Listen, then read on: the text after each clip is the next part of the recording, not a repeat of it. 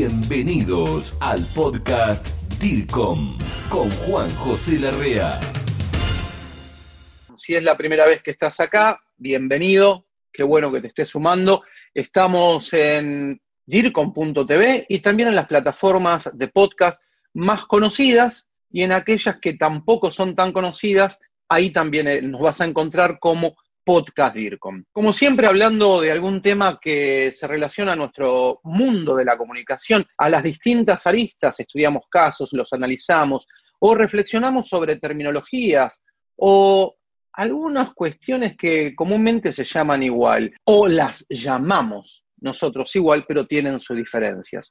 Y en esta oportunidad acompañado de alguien que sabe, para hablar sobre un tema que me preocupa o que siempre lo tengo ahí en cuenta. Hablamos de estrategia, estrategias de comunicación. Las comunicaciones estratégicas, ¿es lo mismo? ¿Hay diferencia? Herramientas estratégicas, plan de comunicación estratégico, la comunicación y las estrategias. Bueno, en ese aspecto es que ya te estoy presentando y lo pongo en pantalla, está aquí a mi lado, a un colega mexicano que se llama Abraham Nosnik. Abraham, bienvenido, ¿cómo estás? Le cuento a todos los colegas que estás en Colinda, México. ¿Cómo estás, Abraham? Bien, muchas gracias, muy emocionado, muy agradecido de estar con ustedes. Les cuento a los colegas a los docentes, a los alumnos, a los consultores, a los colegas en general del mundo DIRCOM que Abraham Nosnik, en Colinda, México en este momento, es un profesor investigador incluso de la Universidad Anuac que trabaja en el campus en el norte, en el campus norte de esta universidad. Abraham, de hecho, en la introducción seguramente me estuviste escuchando. Tengo algunas preguntas para hacerte muy puntuales, pero hablamos mucho de la comunicación estratégica y de las estrategias de comunicación. Pero vos sabés que me pasa muy comúnmente que uno a estos términos como que los maneja de como diciendo es todo lo mismo. En principio, y antes de hacerte preguntas muy puntuales para ya hilar fino, ¿nos podés hacer una diferenciación si estamos de acuerdo que no es lo mismo?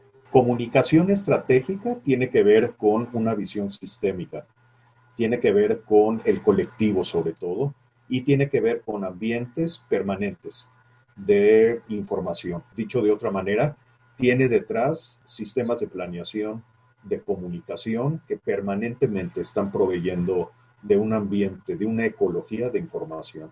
Estrategias de comunicación son herramientas muy puntuales que se derivan del proceso de, de comunicación humana, por supuesto la comunicación estratégica también, pero eh, la comunicación estratégica hace énfasis, se enfoca en el ambiente de información y las estrategias de comunicación, por lo menos como eh, yo las entiendo y las manejo, son soluciones muy puntuales de comunicación a problemas que pueden ser de comunicación o de otra índole. Grupo DIRCOM, gestión del conocimiento latinoamericano en comunicación y por expertos latinos. Me interesa mucho hablar con vos porque el mundo DIRCOM, en, el grupo DIRCOM es un mix, como le llaman muchos, entre la academia y la práctica. Hablamos con colegas que estamos todo el tiempo en el campo de batalla y también nos gusta hablar con académicos o investigadores como vos porque, bueno, es un aire fresco de poder tener o dilucidar conceptos.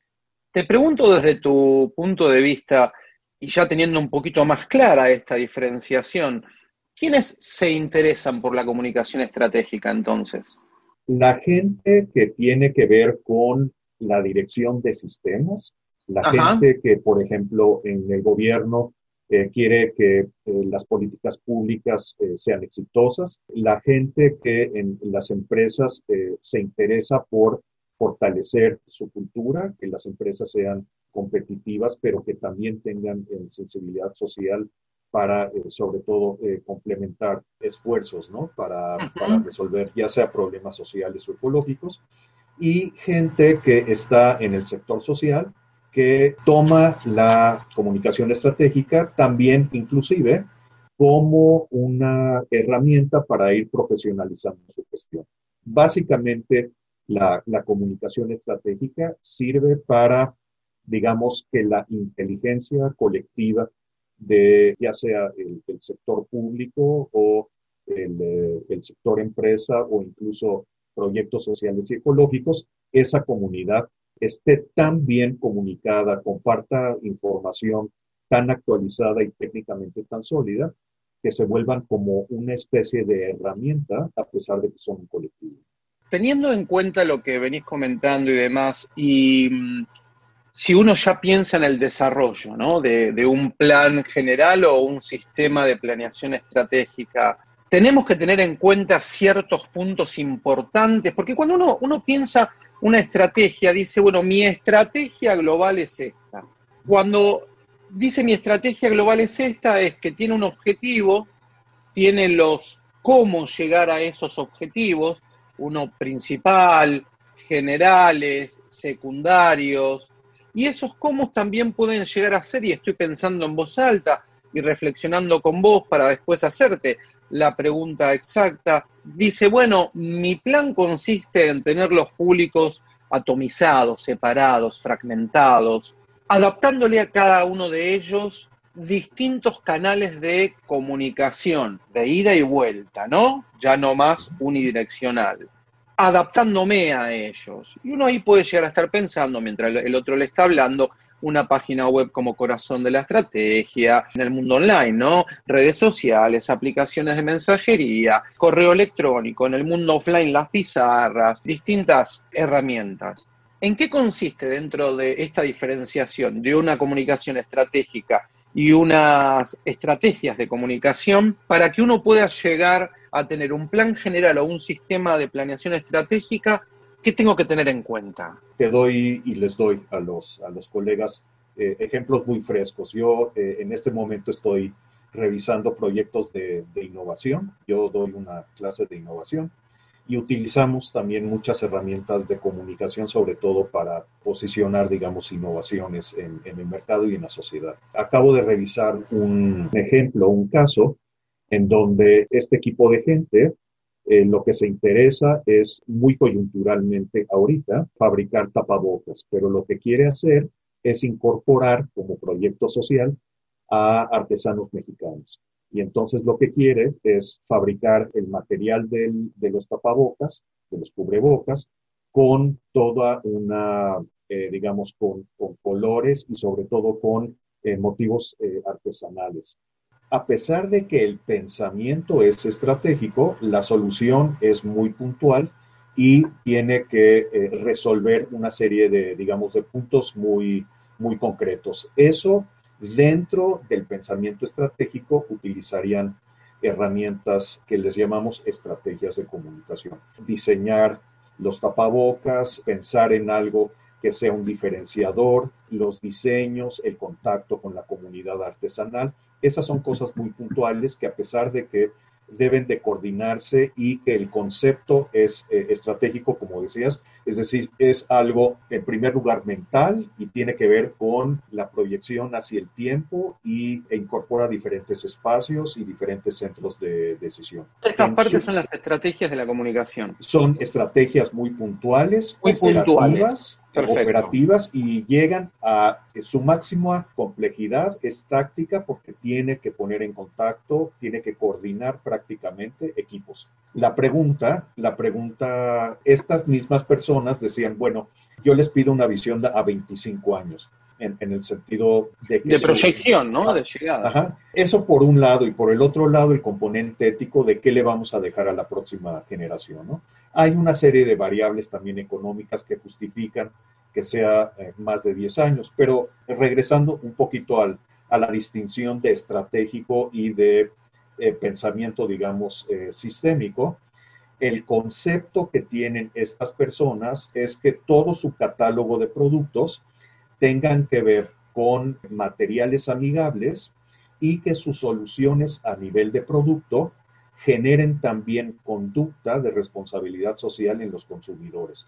Además de encontrar también comunidades eh, de artesanos, incorporarlos, por otro lado, a una modernidad, digamos, de, gestión empresarial. Uno de, las, de los problemas que suceden mucho con las comunidades de artesanos es que al masificar, digamos, ¿no? Eh, su, su, gestión, hay muchos problemas, ¿no? No solamente técnicos, sino incluso de, impacto cultural hacia la propia eh, comunidad.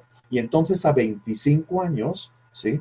ahí ya hay que generar un ambiente rico en información, ¿no? Para coordinar y generar satisfacción en accionistas o la gente que invierte en el, eh, en el proyecto, eh, con empleados, con el mercado o el ámbito de la sociedad que se está tratando, con proveedores, es decir, es la construcción de una comunidad a 25 años que requiere, por decirlo de alguna manera, un, un techo permanente o una nube para estar actualizados en la metáfora, una nube de donde permanentemente puedes estar bajando información y una red humana donde puedes estar conversando de la manera más inteligente para que no solamente la gente pueda orientarse a la tarea y orientarse a la coordinación, sino a construir de largo plazo un proyecto de tal dimensión que puede establecer o que se pueda transformar en una innovación social y rebase, digamos, los intereses meramente de, este emprendimiento social o de esta empresa. Entonces, la comunicación estratégica construye comunidad de largo plazo y tiene un nivel, eh, digamos, de complejidad para que permanentemente le estemos provisionando información. Y por el otro lado, las estrategias de comunicación se benefician mucho de las nuevas tecnologías que tú mismo mencionaste para ser muy puntuales y eficientes y se relacionan también con los contenidos pero ahí tiene mucho más que ver, digamos, como la creatividad de corto plazo de cómo soluciono esto de manera muy eficiente y Es tiempo de crecer, unir por una Iberoamérica conectada, juntos en comunidad. Grupo DIRCOM, pasión por la comunicación. Me interesa muchísimo todo lo que estás comentando y cómo estás desgranando, ¿no? Separando, fragmentando esto. ¿Está mal si uno dijera, Abraham, que la comunicación estratégica es el paraguas de las estrategias de comunicación o que las estrategias de comunicación son las partes del todo como que ese todo sería la comunicación estratégica? No, yo creo que no solamente no está mal, sino da una idea de complementación que es muy exacta. Una de las, de las metáforas que a mí me gusta utilizar viene de un ejemplo de una compañera mía que reunió a sus hijos y les dijo, ¿qué sucedería si ponemos un techo a lo largo y ancho de la República Mexicana? ¿Qué sucedería? Ellos estaban aún muy, muy pequeños y no sabían, ¿no? Como que la, la metáfora o el, eh, el mismo reto los, lo, superaba, ¿no? Y les dijo, lo que tendríamos es un museo increíble. Y cuando me lo dijo, dije, eso es comunicación estratégica. Porque eh, si lo transportamos inclusive, nosotros tenemos por ley que cada presidente que entra eh, en su nueva administración debe de presentar un plan nacional de desarrollo. Y siempre el problema es que no todos leemos el Plan Nacional de Desarrollo y que finalmente no tenemos la cultura para coordinar todos los esfuerzos que implica ese Plan Nacional. Eso es comunicación estratégica. Y lo que va sucediendo en el camino para resolver problemas técnicos científicos a nivel de salud, a nivel de, política, a nivel de economía, a nivel de imaginación, eso se resuelve con herramientas muy puntuales estrategias de comunicación. Yo creo que el que te va escuchando también va, bueno, aclarando los conceptos y teniéndolos en cuenta, porque forma parte también, no de la ejecución de acciones diarias, sino también esto de poder, que el latino no lo tiene mucho por nuestra idiosincrasia, ¿no? Eh, costumbres o hábitos como tal vez el japonés, que proyecta de acá como bien vos decías y un poco me sorprendía, de acá a 25 años, ¿no? Nosotros siempre estamos en el hoy, viendo hoy cómo resolvemos los problemas y no, no, ni siquiera estamos proyectando de acá una semana. Ojalá que cambie, no digo que todo es así, por supuesto, ¿no? Viene muy bien porque además de uno ir aprendiendo distintos conceptos, diferenciándolos, también va adquiriendo otras metodologías o maneras o formas en las cuales puede hacer mucho más rico el trabajo de acá a futuro, a la proyección, a lo que uno quiere llegar. Y dijiste en un momento, y no te quise interrumpir, rico en información. Excepto medio en Argentina, toda Latinoamérica creo que entiende lo que es rico. Acá nosotros decimos que rica está la comida, pero en, la, en la, mayoría de los lugares, les aclaro todo que estoy en la ciudad de Buenos Aires, en el barrio de Núñez, cerquita del Estadio Monumental de River Plate. Pero cuando hablas de rico en información, ¿en qué sentido? Porque, ¿sabes qué se me vino a la mente, Abraham, cuando decías rico en información? Que por supuesto lo entiendo, pero trato de hacerte preguntas para todos los que estamos ahora aquí hablando y demás. Te invito a vos, colega, que nos se vayan escribiendo en comentarios, por mail, o todos los datos que aparecen acá, para mí o para Abraham. ¿Sabes qué? Me venía un poco a la mente, Abraham, cuando dijiste rico en información, en el, incluso en el problema que hoy vivimos. Y quiero ver cómo lo linkeás, cómo enlazás, cómo ligás esto que te voy a decir. Que lo tenés claro. Vivimos hoy a partir de este crecimiento terrible, vertiginoso de la tecnología, una cuestión de, bueno, por supuesto, muchísima más fluida comunicación, no hay fronteras, llegamos rápido, pero empiezan esto de las estafas noticiosas, que algunos llaman fake news, noticias falsas, o voy un poco más allá, infoxicación, abrumación de, de noticias, todas mezcladas, no sabemos cómo curarlas, depurarlas, pulirlas, quedarnos con lo que corresponde. Le creemos a Internet, lo dijo Internet, ¿viste? Palabra santa será. Cuando hablas de rico de información, en esta comunicación estrategia, utilizando las estrategias de comunicación. ¿Tiene que ver un poco con esto, Abraham, de llevarle información pura a los públicos? Pero te escucho. Un ejercicio que hacemos eh, permanentemente, no solamente en, clases, sino eh, yo, yo vengo también del, mundo de la consultoría, y es, eh, nosotros usualmente como, como especialistas en comunicación, hacemos auditorías de necesidades de información, pero no las vinculamos, o no siempre, con los objetivos ya sea de los planes o de las funciones, ¿no? Y eh, la riqueza tiene que ver eh, eh, con eso, ¿no? Decías, vivimos en un, en un mundo tan extraordinario en, en términos de ambiente tecnológico que permanentemente estamos abrumados, ¿no? Entonces, ¿por dónde cortamos o, a partir de qué criterios seleccionamos? Y la riqueza es eh, sobre todo en términos de productividad, es decir, esa información, qué consecuencias tiene en términos de los resultados que estoy buscando. Y eh, como decías, una de las más importantes habilidades que ahora tenemos es eh, seleccionar, ¿no? Y por lo tanto también, no por lo tanto, sino acompañada de la selección, la evaluación, ¿no?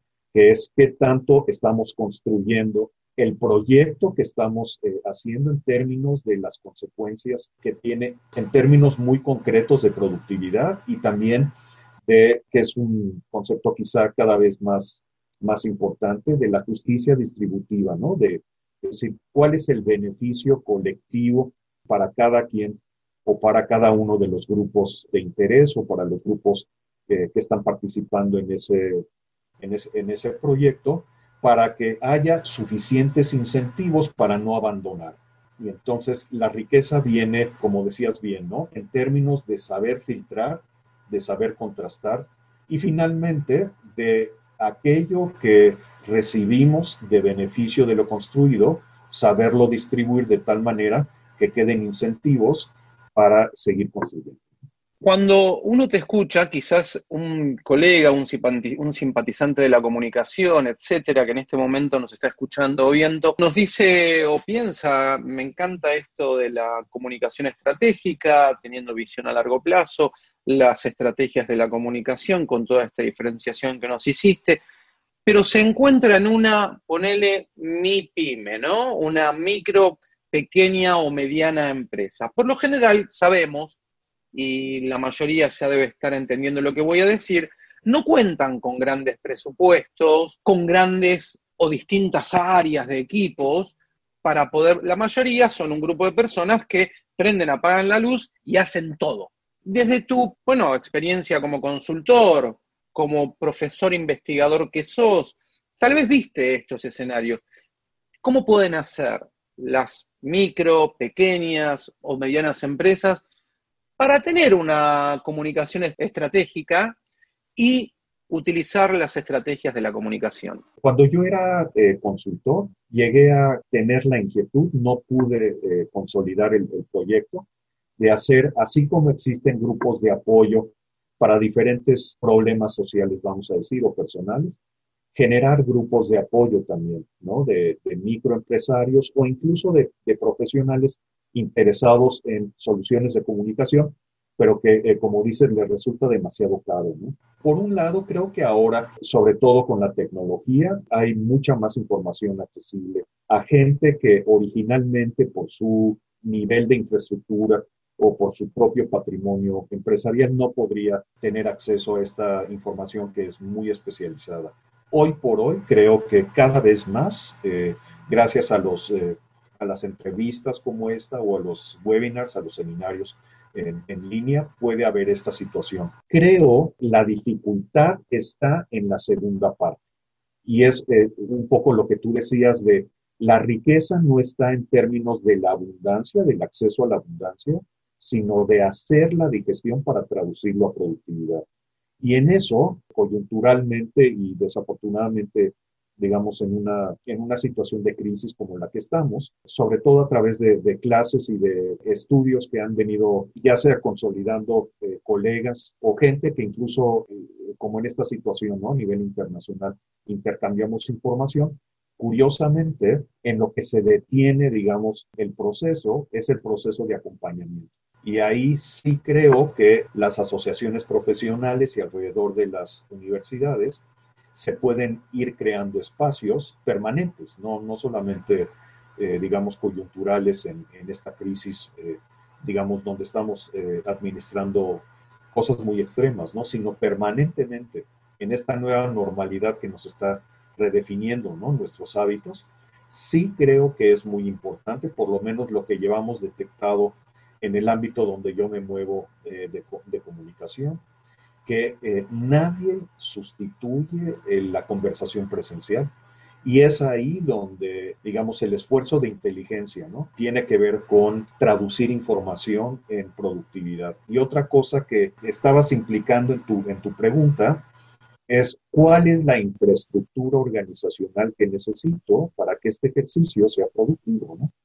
Y ahí hemos estado trabajando en un concepto que se llama comunidad de inteligencia comunicativa, que es, digamos, ahora estamos viendo, como tú bien mencionabas, el techo y, digamos, como los elementos que bajan, que son más herramientas. ¿no? Bueno, este tipo de, de ecología, digamos, de la información, no da tanto rendimiento productivo si no viene acompañado de diseños que de suyo tengan que ver con estructuras orientadas a el siguiente que viene en la cadena productiva y que el, control de productividad sean elementos de retroalimentación. Y ese tipo de, de situaciones que incluso lo vemos mucho o con consultoría de cambio organizacional o en materias como innovación, si no existe un rediseño de estructuras que acompañe permanentemente los esfuerzos creativos, los esfuerzos incluso técnicos muy puntuales, de compartir, de generar comunidad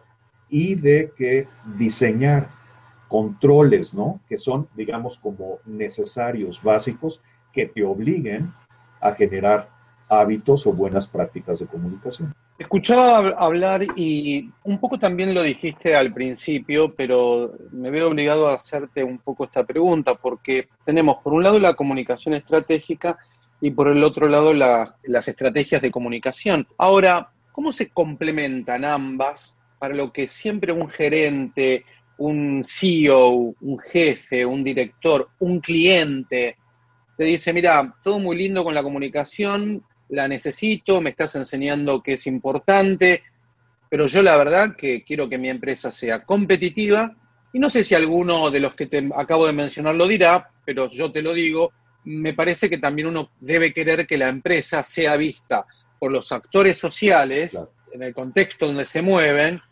como una empresa responsable socialmente o socialmente responsable.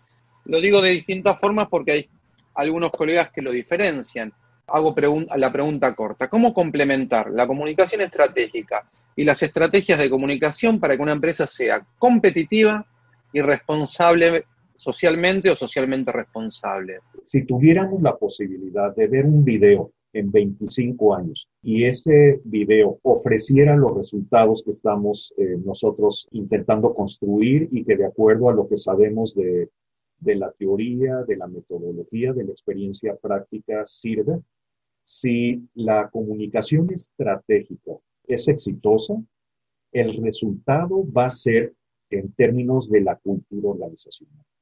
Es decir, de qué tantos buenos hábitos, no solamente buenas prácticas de comunicación, sino qué, tantos buenos hábitos tiene esa gente en términos de visión de largo plazo, en términos de sacrificio personal por el sistema, en términos de generosidad y transparencia del sistema para dar lo justo de acuerdo al esfuerzo y la contribución, qué tanto estas gentes están acostumbradas a participar pero también al ser incluidos, eh, eh, digamos, decidir. Una de las prácticas que está muy vinculada a este tipo de cosas es que es obligatorio que el 100% de las personas en, cualquier colectivo, llámese agencia gubernamental o una iniciativa social o una empresa, el 100% de las personas tiene que definir su objetivo en términos de su función y tiene que hacer el esfuerzo de que esos objetivos sean compatibles con el sistema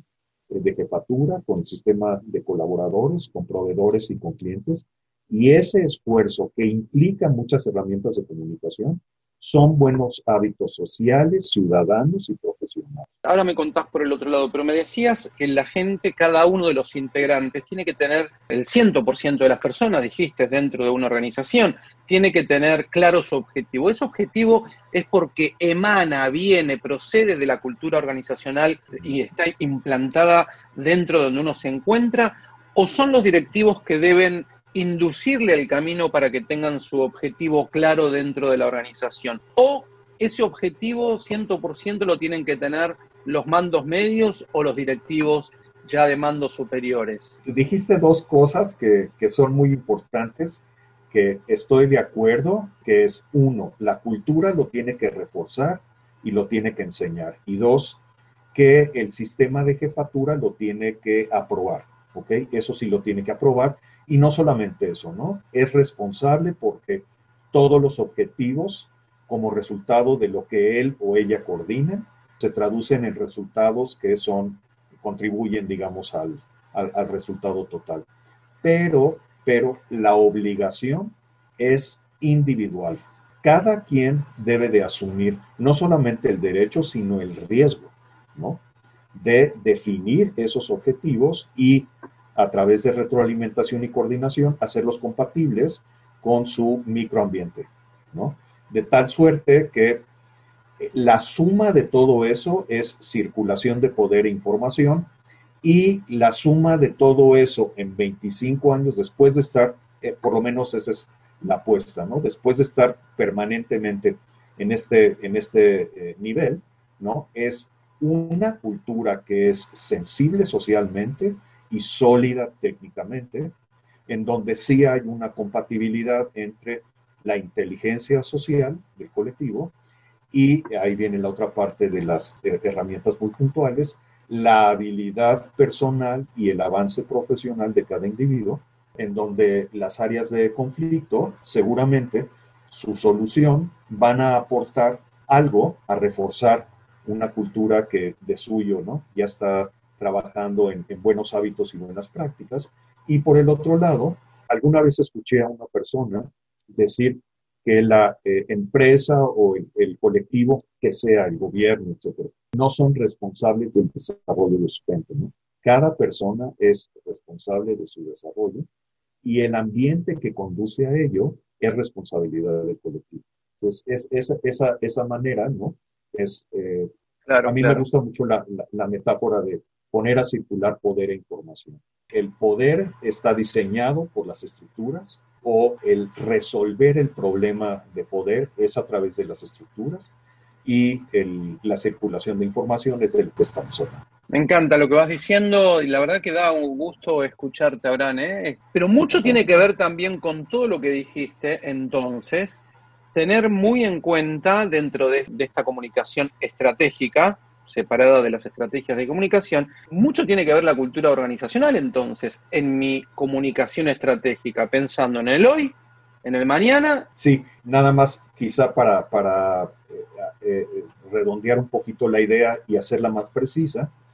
En comunicación estratégica administramos interacciones humanas y en estrategias de comunicación el resultado es administrar bien nuestras habilidades y nuestro conocimiento. Y entonces lo que no hemos podido desarrollar metodológicamente también es el embone, ¿no?